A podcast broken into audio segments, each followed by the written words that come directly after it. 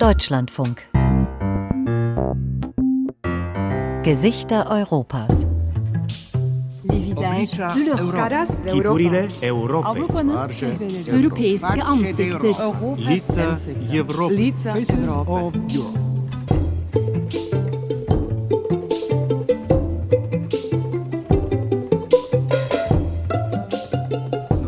My jsme si taky nevyvraždili navzájem Slováci s Čechama rodiny.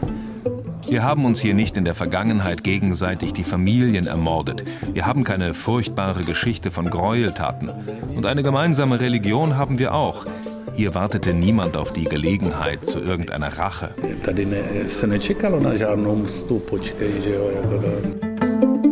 Ohne Krieg, ohne Krisen und fast ohne böses Blut. Kann man sich so trennen? Die Slowakei und Tschechien haben es 1993 genau so gemacht. Aus einem Land, das ein Dreivierteljahrhundert lang als Tschechoslowakei funktionierte, von der Zeit der Nazi-Besatzung abgesehen, aus diesem Staat wurden plötzlich zwei eigenständige Länder. Und das lief vergleichsweise reibungslos. Jungen Menschen kommt das heute fast schon selbstverständlich vor. Ich habe an der Universität die gleichen Bedingungen wie ein tschechischer Student. Es ist sogar im Gesetz geregelt, dass ich meine Seminararbeiten und Klausuren auf Slowakisch schreiben kann und in Prüfungen auf Slowakisch antworten kann. Umgekehrt gilt das für die Tschechen in der Slowakei genauso. Da gibt es also keine Probleme. Aber eine Trennung war es eben doch. Am 1. Januar 1993 war auf einmal ein Schlagbaum zwischen den neu entstandenen Ländern Tschechien und Slowakei. Eh, Stellen Sie sich einfach mal vor, Sie fahren in Ihren Schrebergarten, nehmen im Kofferraum Ihre Ernte mit nach Hause und plötzlich baut sich ein Zöllner vor Ihnen auf, der Ihnen vorwirft, dass Sie Lebensmittel einschmuggeln.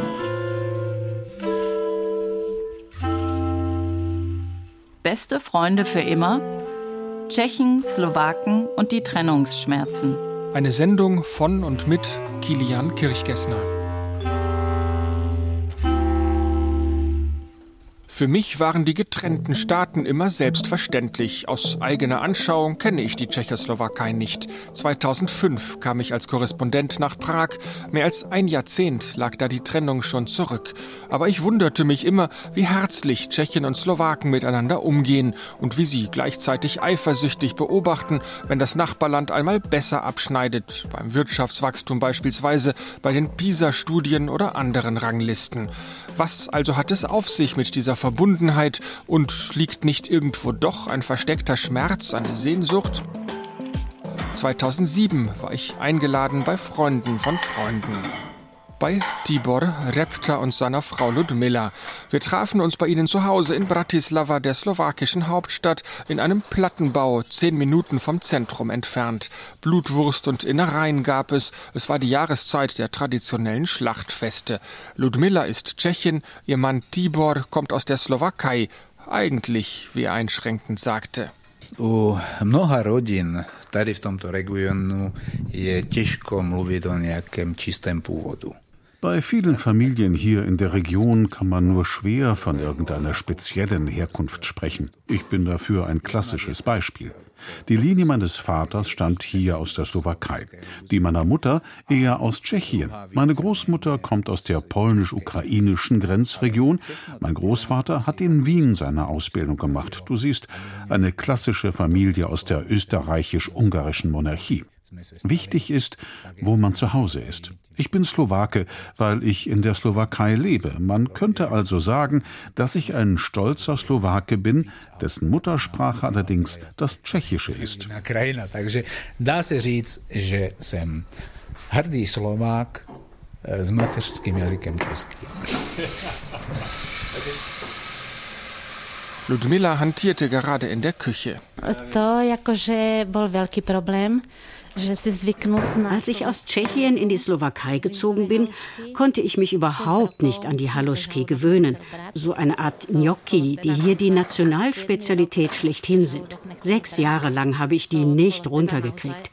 Bis dann die Kinder geboren worden sind und die mochten die Haluschki für ihr Leben gern. Also habe ich sie auch gegessen. Man gewöhnt sich ja an alles. Takže ten zvyk je, že člověk si privykne na všetko.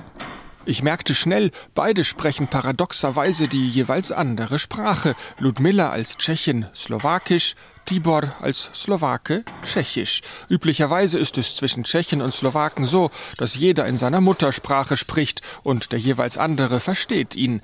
Tibor hatte ich deshalb auf Tschechisch angesprochen.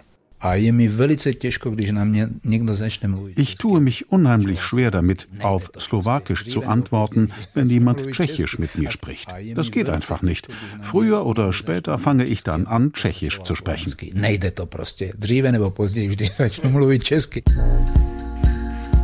Das mit den Sprachen ist eine Besonderheit. Sie sind einander sehr ähnlich, aber trotzdem weiter voneinander entfernt als ein bloßer Dialekt.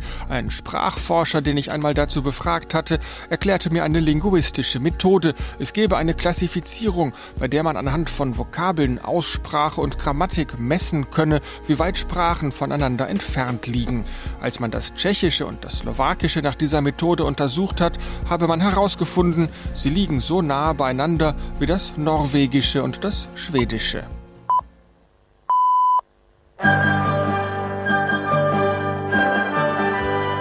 Auch in den Zeiten der Tschechoslowakei gab es deshalb sprachlich eigentlich nie Probleme. Im gemeinsamen Staat waren zum Beispiel die Fernsehprogramme gemeinschaftlich. Die Nachrichtensprecher redeten je nach ihrer Muttersprache Tschechisch oder Slowakisch. In Spielfilmen trafen Schauspieler aus beiden Ländern aufeinander und manche Filme wurden komplett entweder auf Tschechisch oder auf Slowakisch gezeigt. Chcete mě spovídat nebo tančit? So hatten alle immer beide Sprachen im Ohr und dadurch verstand man einander. Nach der Teilung war das weitgehend vorbei. Jedes Land hat seine eigenen Fernsehsender. Aber das alte Prinzip scheint immer noch zu funktionieren. In Bratislava wollen sie es sogar wiederbeleben. Und zwar in einer riesigen Halle am Rande der Stadt. Noch sind ein paar Stunden Zeit, bis die Scheinwerfer angehen. Das Finale einer Talentshow im Privatfernsehen wird hier gedreht. Eine Sendung für Tschechien und die Slowakei. Hinter den Kulissen steigt schon am Nachmittag die Nervosität. Hör auf, das zu essen. Jasmina, komm zurück. Du machst gerade ein Interview. Jasmina Alagic-Werbowska und David Granski heißen die beiden Moderatoren. Sie sitzen in ihrer Garderobe und werden von Maskenbildnern frisiert und gepudert. Konzentrierte Anspannung, die sich manchmal entlädt, so wie jetzt gerade. Der Friseur hat sich im Scherz eine Pralinenpackung geschnappt, die auf einem Regal steht. Jasmina Alagic-Werbowska ist sofort schreiend aufgesprungen. David Granski winkt ab. So ist das immer. Jetzt haben Sie wenigstens mal gesehen, wie das so läuft bei uns. Die Zuhörer müssen wissen, dass ich hier einen ungezogenen Hund habe in der Garderobe, der mir die Pralinen wegfrisst. Sie laufen sich warm hier hinter der Kulisse. Ein paar Witze, ein harmloses Necken, das gehört dazu bei der Sendung, die Sie hier noch vorbereiten. Zwei der größten Privatsender werden Sie live übertragen. Einer in der Slowakei, einer in Tschechien. Československo ma Talent heißt die Show. Tschechien und die Slowakei haben Talent. Das Moderatorenduo passt perfekt zur Sendung. Sie ist Slowakin, er Tscheche und jeder spricht in seiner Muttersprache.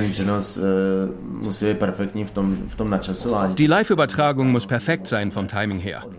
Im richtigen Moment müssen wir uns immer in die Werbepausen verabschieden. Da geht es um Disziplin, weniger um irgendeine Improvisation. Das ist echt eine Herausforderung, denn zusammen sind wir immer ein bisschen unkontrollierbar. Wenn ich alleine bin, ist das eine einzige große Improvisation. Schon irgendwie lustig, aber völlig ohne System. David kriegt die Kuh wieder vom Eis und führt uns zum Drehbuch zurück.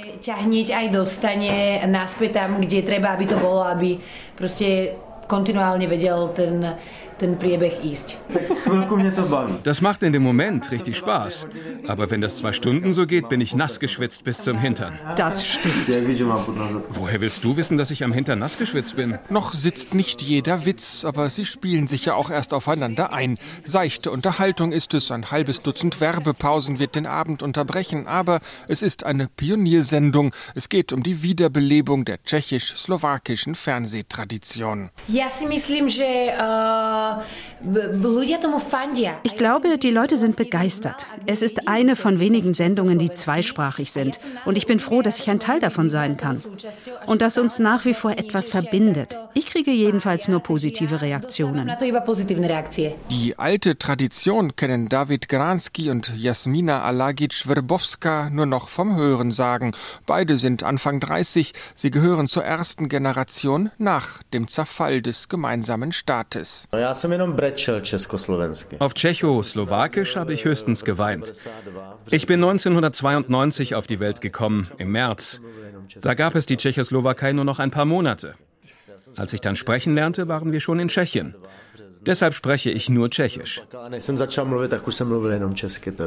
David Granski schaut zu seiner Kollegin hinüber, die gerade in der Maske ist. Sie muss stillhalten, also redet er weiter. Ich will jetzt nicht für Jasmina sprechen, aber mein Eindruck ist, die Slowaken verstehen generell das Tschechische viel besser als umgekehrt. Im slowakischen Fernsehen laufen viele Filme immer noch mit der tschechischen Synchronisation. Aber bei uns in Tschechien ist es umgekehrt nicht so. Aber es gibt die alten gemeinsamen Märchenfilme. Perin Barba zum Beispiel, dieser Klassiker. Schaut ihr das auch immer an Heiligabend? Dass die Tradition der gemeinsamen Fernsehshows jetzt wieder auflebt, gute 30 Jahre nach der Trennung der beiden Länder, das ist bestimmt gut für die Völkerverständigung. Aber es hat schlicht auch wirtschaftliche Vorteile. Die aufwendigen Shows werden billiger, wenn die gewaltigen Studiokulissen nur einmal aufgebaut werden müssen. Und es wird abwechslungsreicher, wenn sich künftige Stars oder Talente aus zwei Ländern bewerben können. Immerhin ist dann die Auswahl größer. Entscheidend ist dabei die Sprache. Wir können eine solche gemeinsame Produktion halt nicht mit unseren anderen Nachbarn machen. Auf Polnisch oder auf Deutsch. Das würde eben nicht funktionieren.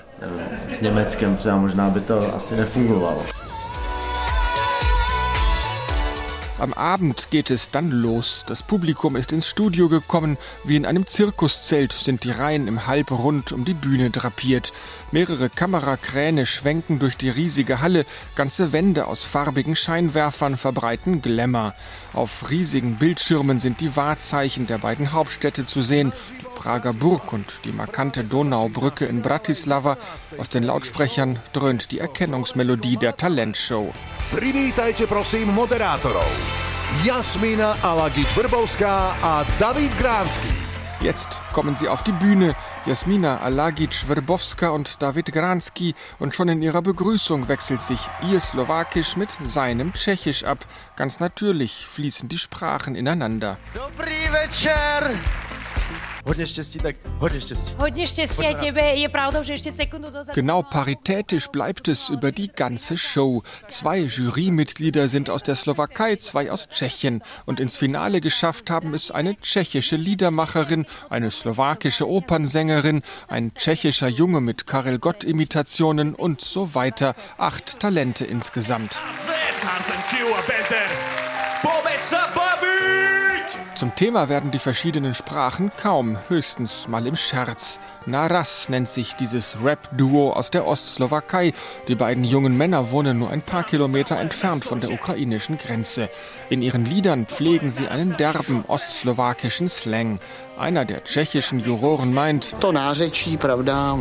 der Dialekt kann ein wenig problematisch sein. Ein tschechischer Zuschauer versteht ihn vielleicht nicht und kann den Wortwitz nicht ganz nachvollziehen.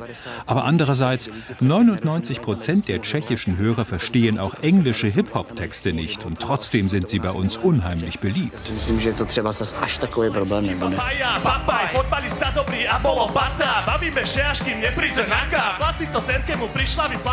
Es ist eine nachbarschaftliche Neckerei. Heute im Finale stimmen nicht die Juroren ab, sondern die Zuschauer. Für Tschechen und Slowaken gibt es eine Hotline, über die sie für ihren Lieblingskandidaten votieren können.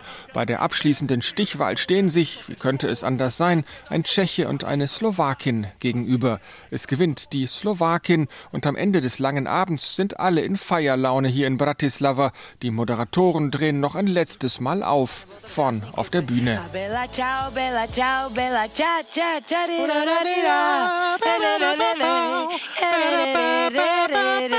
A najprv som si ešte hovorila, že prečo ste nezavolali aj mňa, ako potom som to pochopila.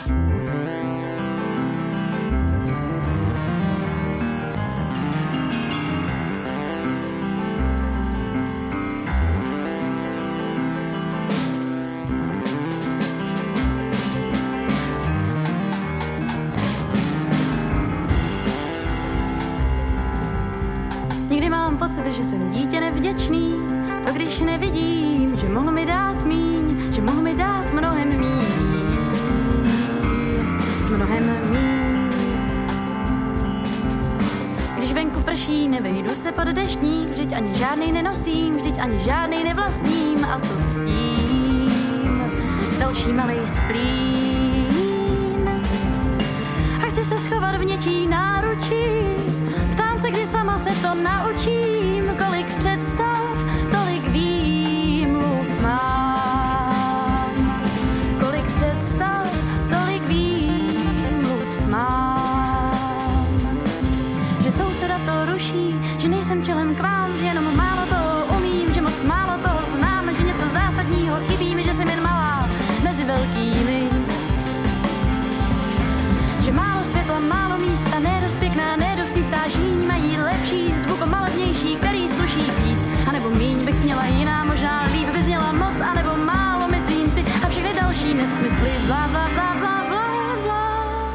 als sei es nie anders gewesen in den tschechisch-slowakischen Beziehungen. Diesen Eindruck kann man heute leicht haben. Und längst ist ja auch schon die erste Generation von Nachtrennungskindern erwachsen geworden, die es niemals anders kannte. Aber die Älteren in Tschechien und der Slowakei erinnern sich an den Tag der Trennung meistens noch sehr lebendig. Auch Ludmilla, die Mutter der tschechisch-slowakischen Familie Repta in Bratislava. Keď sa roztrhla Češi a Slováci a išli cez hranice, no tak to už bol naozaj, že pre mňa to bolo strašné niečo. Als ich damals von Bratislava aus nach Tschechien gefahren bin, war da auf einmal diese Grenze. Es ist schlimm, nur mit dem Pass in seine Heimatstadt zu kommen. Diese Grenzkontrollen haben mich furchtbar aufgeregt. Bis heute komme ich damit noch nicht zurecht. Strašne. A to dneska sa s tým neviem zmieriť. Ludmilla hat Familie in Tschechien, ihre Geschwister leben dort. Solange meine Eltern gelebt haben, wollte ich dringend zurück nach Tschechien. Aber jetzt sind sie leider schon in der anderen Welt, im Jenseits. Jetzt fahre ich seltener, trotz meiner Geschwister. Aber zweimal im Jahr muss ich hin. Zumindest zweimal im Jahr. Mehr Zeit habe ich nicht. Vielleicht ja dann, wenn ich in Rente bin. Ich gehe gerne rüber. Tatsächlich hätte es wohl nie eine Mehrheit für die Trennung der Tschechoslowakei gegeben, wenn man ein Referendum durchgeführt hätte. Das haben 1992 alle Umfragen gezeigt. Tschechen und Slowaken, sie hängen aneinander, zumindest im Herzen. In der Politik aber haben sie sich ganz unterschiedliche Richtungen gewünscht, als sie nach dem Fall des Eisernen Vorhangs im Jahr 1990 frei wählen konnten. Das kommunistische Zentralkomitee war weg, die föderale Verfassung Verfassung sah zwei Regierungen vor, die das Land gemeinsam steuern sollten. Eine Weile lang ging das gut, aber nach den Wahlen 1992 traten die latenten Spannungen offen zutage. V březnu roku 1990 nové federální schromáždění rozhoduje o novém názvu republiky. Po známé pomlčkové válce jsou názvy dva. Československá federativní republika je jeden. Ten druhý, slovenský, má názvy republik oddělené právě pomlčkou. Wladimir Mečiar, der Regierungschef des slowakischen Landesteils, stand für einen rückwärtsgewandten, an Moskau orientierten Kurs. Im tschechischen Landesteil wurde der Volkswirt Václav Klaus Regierungschef. Der wollte eine freie Marktwirtschaft nach amerikanischem Vorbild. Der rückwärtsgewandte Mečiar und der neoliberale Klaus. Die Gegensätze waren so stark, dass schnell eine Trennung im Raum stand. Jiří Podlipny hat das damals aus nächster Nähe beobachtet. Er ist eines der bekannten tschechischen Fernsehgesichter, hat vor allem Dokumentarfilme gedreht, auch den Zyklus Spohem Československa, Lebewohl Tschechoslowakei. Das ist lange her und in die Sendezentrale hier beim tschechischen Fernsehen kommt er nur noch selten. Eigentlich ist er schon in Rente, ein, zwei Filme pro Jahr drehte er aber noch eine Fingerübung, könnte man sagen.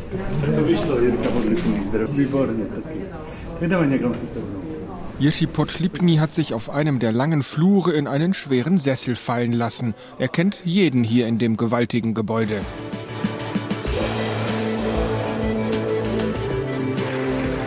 Seine alte Sendereihe Bohem Československa ist eine Bilanz der Trennung. In der zeichnet er minutiös nach, was damals hinter verschlossenen Türen besprochen wurde. Zwölf Teile umfasst die Dokumentarserie, jeweils eine Stunde lang. Bis heute der umfassendste Blick hinter die Kulissen der Trennung. Hier im Sessel vor den Fernsehstudios hat Jiří Podlipny ein Tablet vor sich liegen mit fünf kurzen Filmsequenzen, Momentaufnahmen aus dem Dokumentarfilm. Sequenz Nummer eins zeigt die Fahrt auf einer Landstraße. My jsme to. Wir waren zu zweit unterwegs, ich selbst und ein Kollege, der Kamera und Ton gemacht hat. Wenn man nur zu zweit ist, kann man flexibel arbeiten, ohne Rücksicht auf einen ganzen Stab. Es gab auch noch zwei andere Teams, die sich an der Dokumentation beteiligt haben. Alle drei Teams waren unabhängig voneinander unterwegs. Die Dreharbeiten haben ein halbes Jahr gedauert. Wir sind wirklich richtig rumgekommen. To jsou ty vzpomínky, že jsem si to opravdu projel. In etlichen Orten der einstigen Tschechoslowakei waren sie, wollten die Stimmung auf beiden Seiten der Grenze einfangen. Jiří Podlipny zeigt auf das Tablet die nächste kurze Sequenz aus dem Dokumentarfilm. Es spricht Václav Klaus, tschechischer Nachwende-Premierminister und später Staatspräsident, eine Aufnahme von 1992. My musíme s lítostí konstatovat, že dnešní jednání Wir müssen mit Bedauern feststellen, dass die heutigen Verhandlungen nicht besonders weit gekommen sind. Wir haben lange und geduldig unser Konzept erklärt, das eine Föderation vorsieht, die lockerer ist als bislang. Sie würde den Slowaken mehr Raum geben für ihre nationale Emanzipation. Es waren die Schlüsselmomente der Gespräche zwischen zwei Regierungen, die sich diametral gegenüberstanden. Václav Klaus auf der einen und Wladimir Mečiar auf der anderen Seite, die beiden zentralen Akteure der Trennung. Klaus war Chef der tschechischen Regierung, Mečiar der slowakischen. Die föderale Verfassung der Tschechoslowakei war ziemlich kompliziert. Es gab ein Parlament auf der tschechischen und eins auf der slowakischen Seite, dazu auf beiden Seiten eine eigene Regierung und für gemeinsame Beschlüsse eine gemeinsame Föderalversammlung. Dokumentarfilmer Jiří Podlipny. Václav Klaus hat nicht mit uns gesprochen, auch nicht Wladimir Mečiar. Ich weiß nicht warum. Aber es stimmt schon. Es ist komisch, dass sie nicht in dem Film dabei waren. Die beiden Väter der Trennung, obwohl sie noch leben, reden sie bis heute nicht gern über jene Tage der angespannten Verhandlungen. Monatelang zogen die sich damals hin und am Anfang ging es zumindest offiziell noch nicht um eine Trennung. Stattdessen mehr slowakische Autonomie in der Föderation, andere Verteilschlüssel für die Finanzen und noch vieles mehr. In beiden Landesteilen haben sich die Delegationen immer wieder getroffen. Die nächste Filmsequenz, die Jiří Podlipny vorspielt, stammt aus dem Jahr 1992. Eine Pressekonferenz, in der die Verhandlungspartner wieder einmal bekunden, keinen einzigen Schritt weitergekommen zu sein. Und dann stellt ein Journalist den Delegationen eine Frage mit ordentlich Sprengkraft. Nach diesen ersten erfolglosen Verhandlungen wäre es nicht besser, Gespräche über eine Trennung einzuleiten, über eine würdige Trennung, wenn sie sich anders nicht einigen können? Jiří Podlipny schaut sich die Aufnahme an. Es war wohl zum ersten Mal, dass jemand so öffentlich das Wort Trennung ausgesprochen hat, aber überrascht habe es niemanden im Land. Už to všichni tušili, ale už to bylo tak nasáklý, že Wir haben das alle geahnt. Sogar mir, der ich in der Slowakei Familie habe, war klar, dass die Situation schon so angespannt war, dass es wohl so kommen muss. Diese ewigen gegenseitigen Vorwürfe, dieser ewige Streit. Ich habe mir dann irgendwann gesagt, damit wir all das Gute im Zusammenleben bewahren können, müssen wir uns trennen und nicht weiter eskalieren. tak um, eh, neeskalovat.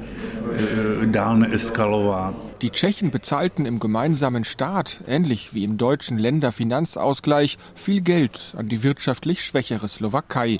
Die wiederum fühlte sich von Prag überrollt, wollte mehr Selbstbestimmung.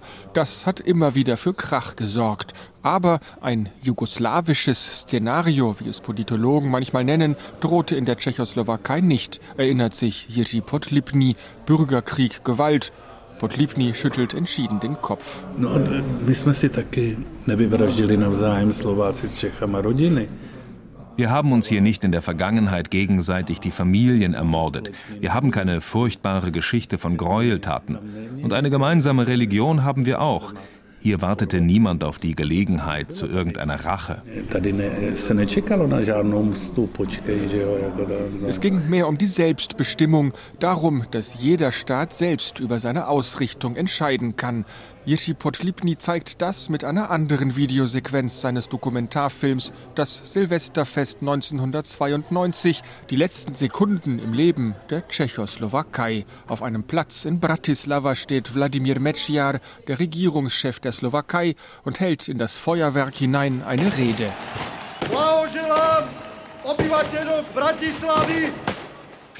Ich gratuliere den Einwohnern von Bratislava dazu, dass sie in der jüngsten Hauptstadt der ganzen Welt leben.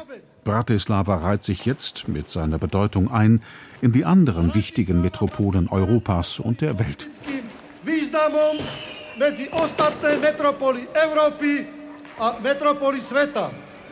Wir schicken herzliche Grüße an unsere Freunde nach Prag und hoffen, dass sie sich genauso aufrichtig über ihre tschechische Republik freuen, wie wir über unseren Staat.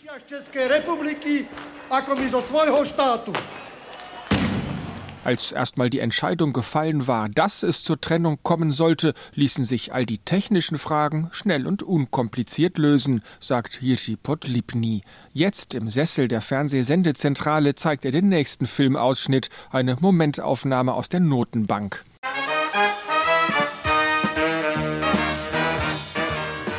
Macht man aus einem Staat zwei, mit je eigener Währung, eigener Polizei, eigener Armee, eigenen Botschaften überall auf der Welt? Weil die Frist vom Beschluss bis zur tatsächlichen Trennung zu kurz war für lange Vorbereitungen, wurde improvisiert, so wie etwa bei der Währung. Die Münzen haben weiter gegolten, die musste man nicht umtauschen. Die Scheine musste man siegeln lassen. In Banken haben sie auf jeden Schein dieses Siegel geklebt. Das Geld wurde im Verhältnis 1 zu 1 umgerechnet. Alles, was nicht gesiegelt war, galt nur noch ein halbes Jahr lang. Die kleinen Aufkleber machten die tschechoslowakischen Kronen kurzerhand zu tschechischen Kronen, so lange, bis das eigene Geld gedruckt war. Solche pragmatischen Lösungen fand man auf allen Gebieten. Eins zu zwei, das war in etwa das Verhältnis der Einwohnerzahlen, mit dem größeren Teil auf tschechischer Seite. Dementsprechend wurde auch geteilt der Waffenbestand in den Kasernen, die Polizeiautos und alle anderen Besitztümer. Es war ohnehin eine Epoche der Umbrüche, so kurz nach dem Ende des Kommunismus, sagt Regisseur Jiří Podlipny. Die Änderungen hätten niemanden wirklich erschüttert, weil ohnehin alles in Bewegung war, zumindest auf der materiellen Seite.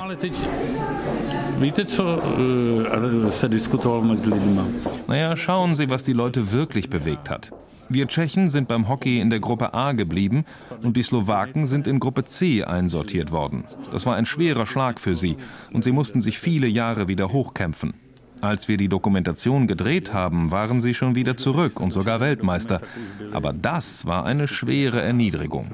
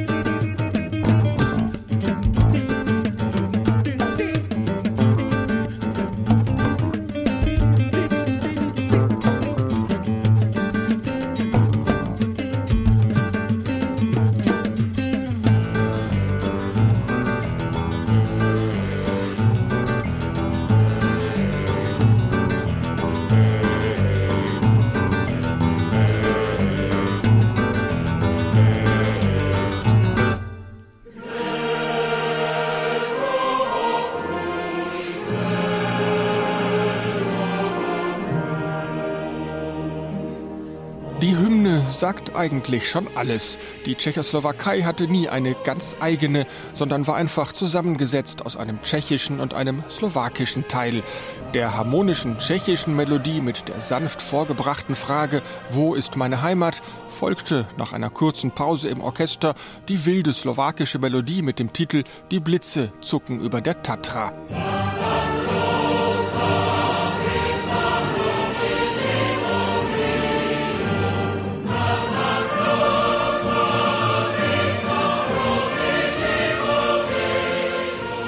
So unterschiedlich wie die Melodien waren auch die Landesteile selbst. Tschechien war schon 1918 ein Industrieland mit florierender Wirtschaft, weitgehend säkular. Die Slowakei hingegen sehr ländlich strukturiert, viele strenggläubige Katholiken. Bis heute ist die Slowakei wirtschaftlich das schwächere Land, auch wenn Tibor Repta, der slowakische Familienvater, das bei unserem Gespräch im Jahr 2007 nicht so stehen lassen wollte. Ale ja sem nepocitoval nikdy pocit, že to Ich hatte nie das Gefühl, dass die Slowakei schwach wäre. Sie hat das Gegenteil bewiesen. In Rekordzeit hat sie nach der Trennung alle Institutionen und Strukturen aufgebaut. In der slowakischen Natur liegt nur leider das wenig ausgeprägte Selbstvertrauen. Das ist unser schwacher Punkt. Wir müssen selbstbewusster werden. A to je, myslím, strašne slabé místo pro Slováky. Slováci musí dostať sebevědomí. Vor allem in den Grenzregionen zwischen Tschechien und der Slowakei ist die Föderation auch heute noch lebendig. Zum Einkaufen und zum Arbeiten fahren die Bewohner über die Grenze. Dank Schengen ist die so wenig spürbar wie zu Zeiten der gemeinsamen Föderation. Deren Gründervater ist im tschechischen Ort Hodonin aufgewachsen, der damals mitten in der österreichisch-ungarischen Monarchie lag und sich heute direkt an der Grenze zwischen Tschechien und der Slowakei befindet. Dort steht an einem Wintertag die erste Klasse einer Grundschule im Eingangsbereich eines prächtigen Herrenhauses.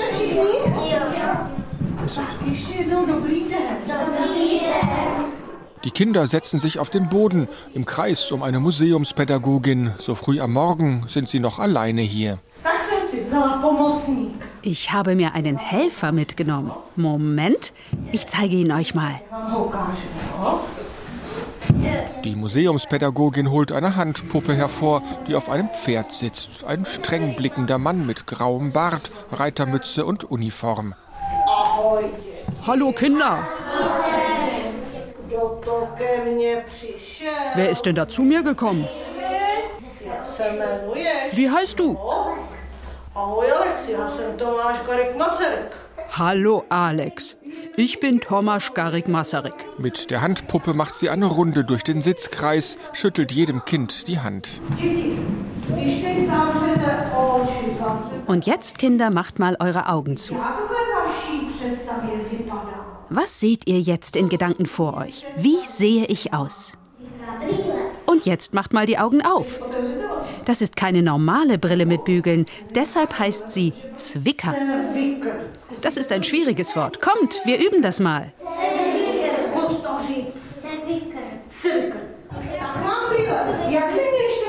Was habe ich noch an? Über die Mütze und den Bart bis zur Uniform und den Reiterstiefeln wird die Handpuppe besprochen. Die Kinder machen emsig mit. An den Türrahmen hinten im Raum steht eine ältere Dame und nickt zufrieden. Sie ist hier die Hausherrin. Irena Chovančíková, die Direktorin des Masaryk-Museums im tschechischen Städtchen Hodonín. Gleich nach der politischen Wende in den Jahren 1989-90 hat sie die Ausstellung konzipiert. Tak já jsem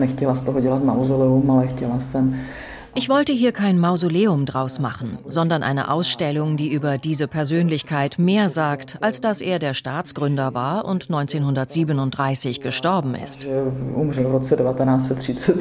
Dass heute in Tschechien und in der Slowakei jedes Schulkind über Tomáš Garik Masaryk Bescheid weiß, liegt auch an ihrer Arbeit.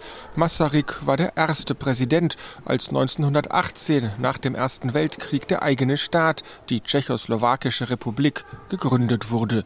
Ohne ihn gäbe es also vielleicht heute weder Tschechien noch die Slowakei. Já jsem nechtěla, aby z toho z té osobnosti vznikla nějaká další modla.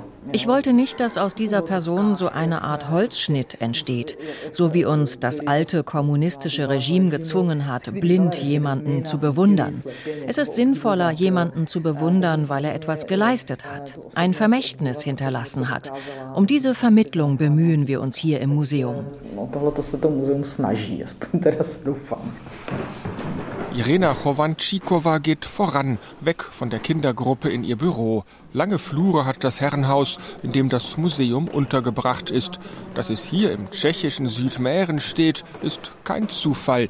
Hodonín ist der Geburtsort von Masaryk. Damals hieß die Stadt noch mit deutschem Namen Göding. Denn geboren wurde Masaryk 1850 als Untertan in der österreichisch-ungarischen Monarchie. Ein paar Minuten entfernt von Hodonín fließt die March, der heutige Grenzfluss zur Slowakei. Nach Bratislava sind es 80 Kilometer und nach Wien gute 100. Er ist immer gern hierher zurückgekehrt, in seinen Geburtsort. Die Landschaft hier, die weite Ebene, die Sonne und die ländliche Ordnung, all das hat ihm ein festes Fundament fürs Leben mitgegeben. Sein Vater war slowakischer Herkunft. Nach ihm hat er sich als Slowake gefühlt. Seine Mutter stammte von hier. Sie hat das atypische Deutsch dieser Gegend gesprochen. Die Leute selbst bezeichneten sich als mährische Slowaken. Es war die Gemeinschaft der Slowaken von beiden Ufern der March. Die bemerkenswerte Geschichte von Tomáš Garik Masaryk ist zum Lebensthema von Irena Chovančíková geworden. Hier im Museum zeichnet sie mit ihrem Team nach, wie Masaryk zum Anführer jener Gruppen wurde, die immer lauter eine eigenständige Tschechoslowakei forderten.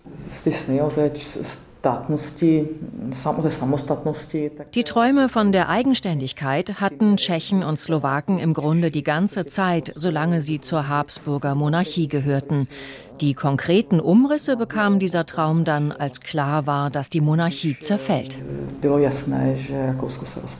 Genau genommen war die Tschechoslowakei ein künstliches Gebilde. Es gab historisch gesehen keinen Vorläufer. Zusammengehalten wurde sie durch die beiden ähnlichen Sprachen und vor allem durch die Empfindung, von Gegnern umzingelt zu sein. Deutschland, Österreich und das nach dem Krieg offen revanchistische Ungarn waren übermächtige Nachbarn, gegen die man sich besser zusammenschloss. Masaryk selbst hat erzählt, dass es für ihn ein wichtiger Impuls war, als er im Ersten Weltkrieg die Preußen mit großem Ernst und großer Disziplin einrücken sah und hier bei uns die Unordnung und den stillen Widerstand unter den Soldaten. Das war ein erster Impuls, sich für die Tschechoslowakei zu engagieren, weil er gesehen hat, dass die Gesellschaft dafür reif ist. Nach dem Krieg gab es dann die Chance auf den eigenen Staat und die Tschechen und Slowaken griffen bereitwillig zu. Die Tschechoslowakei, die damals entstand, gehörte wegen der starken Industrie zu den wohlhabendsten Ländern jener Zeit. Es war im Grunde ein Vielvölkerstaat, wie zuvor schon die Monarchie. Tschechisch und Slowakisch wurde im Land gesprochen, Deutsch, Ungarisch und einige andere Sprachen waren auch stark vertreten. Irena Chovančíková ist in ihrem Büro angekommen. Die Sekretärin bietet Kaffee an. Chovančíková setzt sich an den großen Konferenztisch und schiebt erstmal stapelweise Unterlagen zur Seite, um Platz zu schaffen. Ein paar Tage sei sie nicht dagewesen, sagt sie entschuldigend, da habe sich wieder jede Menge Arbeit angehäuft. Wenn sie aus dem Fenster schaut, blickt sie auf Hodonín, die Masaryk-Stadt, die 1993 bei der Trennung der Tschechoslowakei auf einmal zur Grenzstadt wurde. Die Vorstellung, dass unser Staat auseinandergehen soll, die haben wir damals für einen schlechten Witz gehalten. Aber auf der anderen Seite sind wir froh, dass man heute die Schuld für die Probleme, die jeder Staat hat, nicht einfach dem jeweils anderen in die Schuhe schieben kann. Zum Glück ist die Trennung nicht so verlaufen wie später in Jugoslawien, sondern in einem versöhnlichen Geist. Über Nacht aber war im Januar 1993 auf einmal die Grenze da. Es gab unterschiedliche Währungen. Dabei sind viele Slowaken weiterhin hinüber nach Hodonín zur Arbeit gependelt.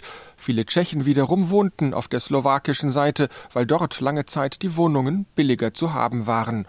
Wie war das neue Leben mit der Grenze direkt hinter den Stadtmauern? Irena Chovančíková denkt kurz nach. Stellen Sie sich einfach mal vor, Sie fahren in Ihren Schrebergarten, nehmen im Kofferraum Ihre Ernte mit nach Hause und plötzlich baut sich ein Zöllner vor Ihnen auf, der Ihnen vorwirft, dass Sie Lebensmittel einschmuggeln. Das war echt unangenehm. Wir haben da immer Witze drüber gemacht, der schwarze tschechische Humor. Wenn am Bahnsteig zum Beispiel ein Lokalzug steht, so ein uralter Schienenbus mit nur einem Waggon, und über die Lautsprecher heißt es, der internationale Zug ist zur Abfahrt bereit. Internationaler Zug, der fährt gerade mal fünf Kilometer in den Nachbarort.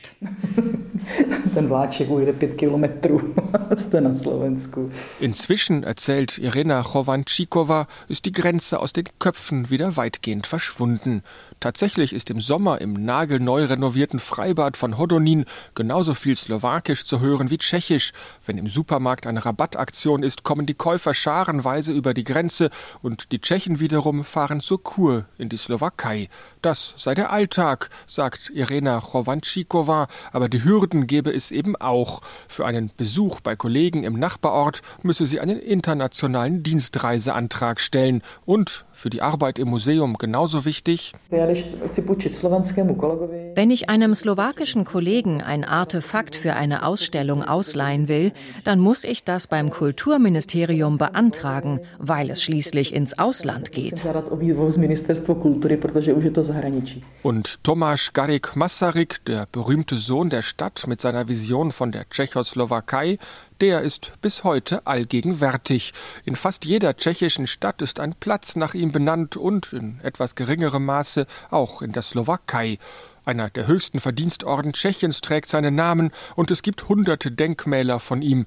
Auch hier in Hodonin im Hof des Museums ist er mit einem Standbild verewigt. Es zeigt ihn konzentriert mit ernster Miene. Was von ihm bleibt? Irena Chovančíková denkt kurz nach. Immer wenn ich auf einem offiziellen Festakt spreche, verweise ich stark auf sein moralisches und sittliches Erbe. Er war in jedem Fall humanistisch, demokratisch. Wenn wir über Heldentum sprechen und über den Kampf für den Staat, stellt sich jeder einen Soldaten vor, der mit der Waffe in der Hand loszieht in den Kampf für die Freiheit. Und Masaryk sah es so, dass man für den Staat vor allem arbeiten muss, dass das größte Heldentum in der alltäglichen Arbeit bestehe. Das finde ich bis heute eine fantastische Erkenntnis. Což si myslím, že je, je jako fantastické.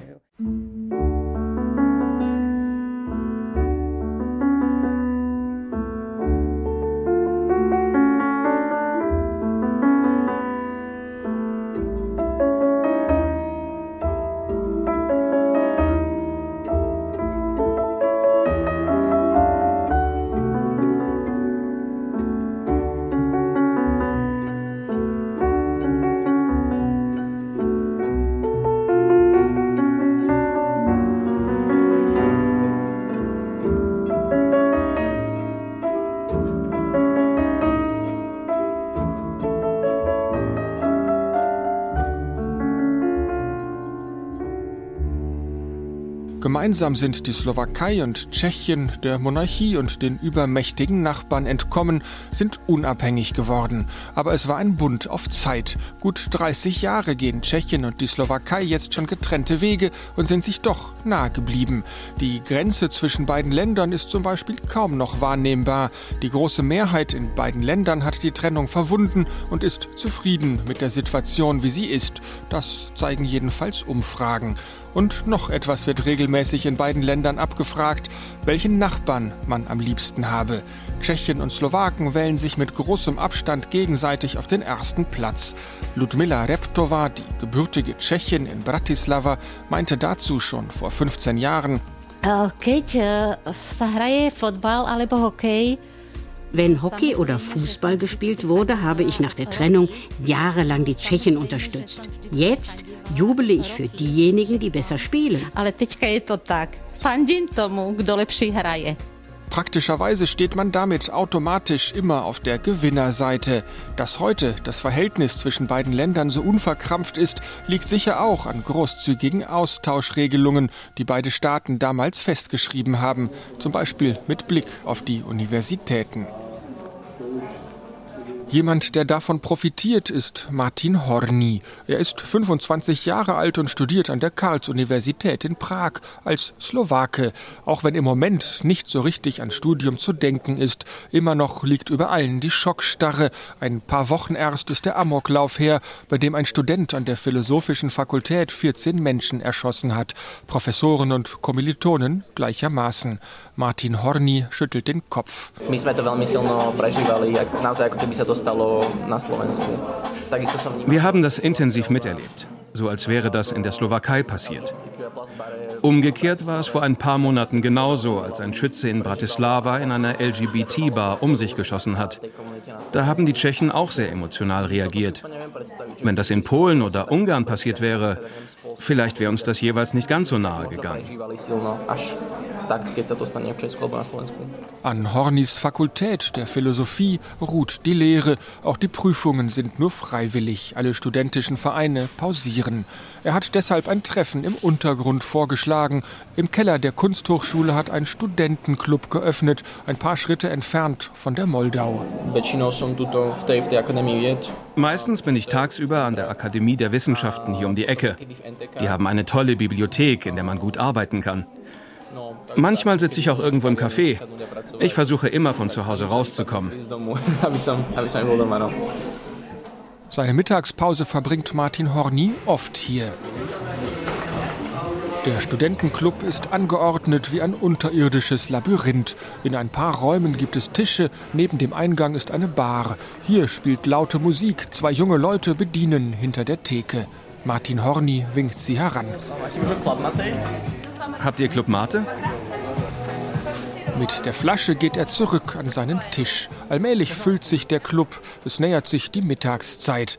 Martin Horny hat seinen Bachelor in den Niederlanden gemacht. Für den Master ist er nach Prag gekommen. Er studiert europäische Studien an der Karls-Universität. Mir hat in Holland die Natur gefehlt. Es gibt da keine Berge, keine Hügel, nicht mal ordentliche Wälder. Tschechien kam mir wie eine gute Wahl vor. Ich habe mich gleich in Prag verliebt. Ich hatte über mehrere Möglichkeiten nachgedacht, aber in die Slowakei zurückzugehen, das kam für mich nie in Frage. Bewusst sei er gleich nach dem Abitur aus Bratislava weggegangen, erzählt Martin Horny. Die Universitäten im Ausland seien einfach besser, sagt er. Als er nach drei Jahren in den Niederlanden nach Prag umgezogen ist, war das für ihn eine Heimkehr, auch wenn es nicht sein Heimatland ist? Er muss kurz nachdenken. Určite sa tu cítim uh, viac doma,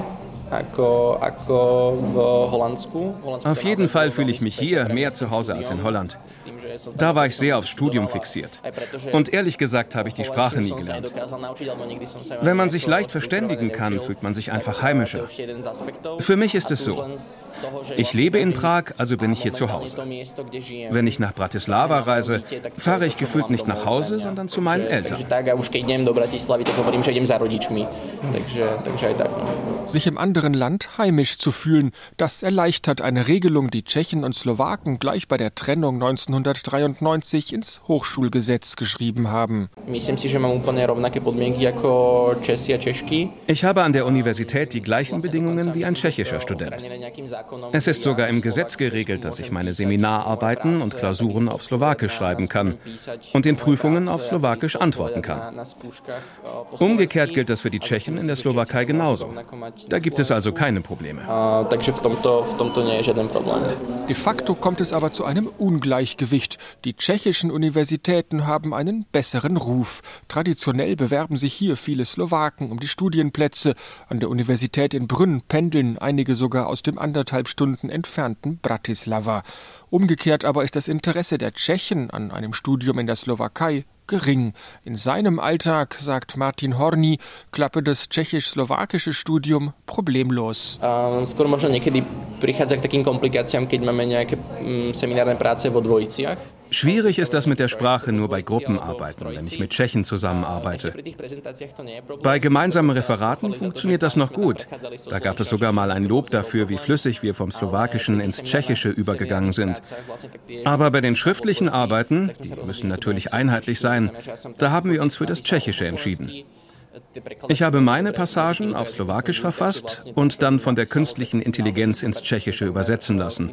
Das klappt sehr gut. Nur an ein paar Stellen hat mein Kommilitone noch ein bisschen umformuliert, wenn der Satz nicht ganz tschechisch klang.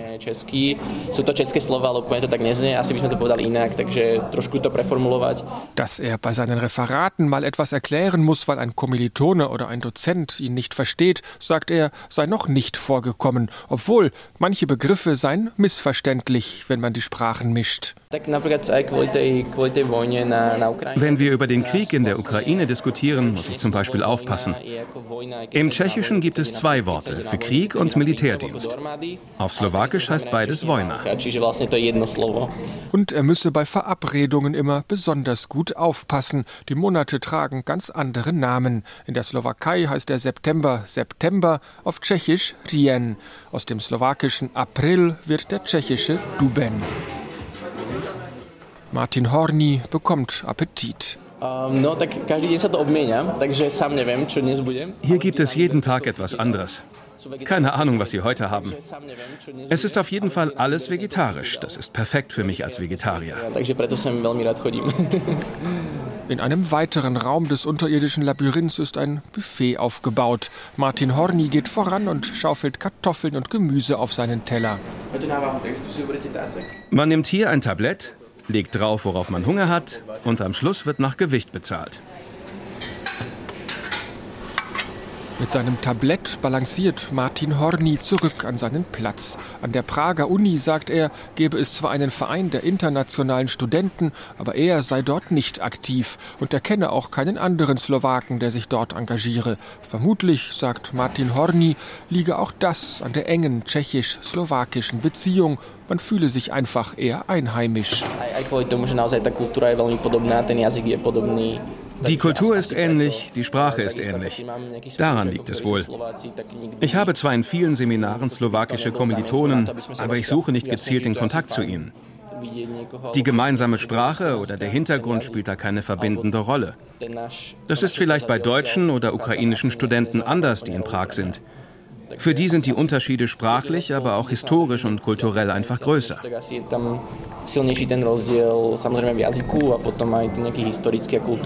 Genau das ist vermutlich der große Unterschied zu seinem Studium in den Niederlanden, sagt Martin Horny. In Tschechien ist er zwar im Ausland, aber irgendwie eben auch nicht. Ich kann jetzt die Probleme, die wir in der Slowakei haben, viel besser wahrnehmen. Aber zugleich lebe ich in einem Land, dem es politisch besser geht als der Slowakei. In einem Land, in dem ich eine größere Freiheit fühle. Ich treffe hier in Tschechien mehr Leute, die eine ähnliche Weltanschauung haben wie ich, als in der Slowakei.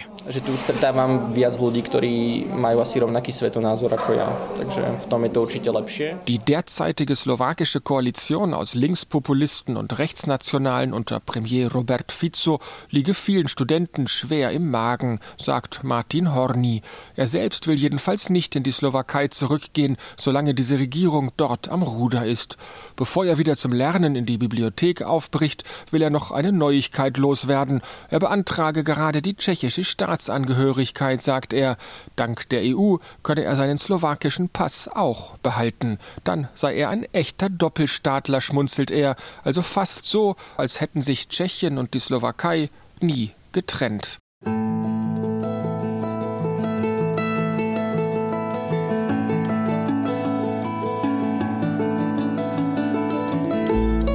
Das waren Gesichter Europas.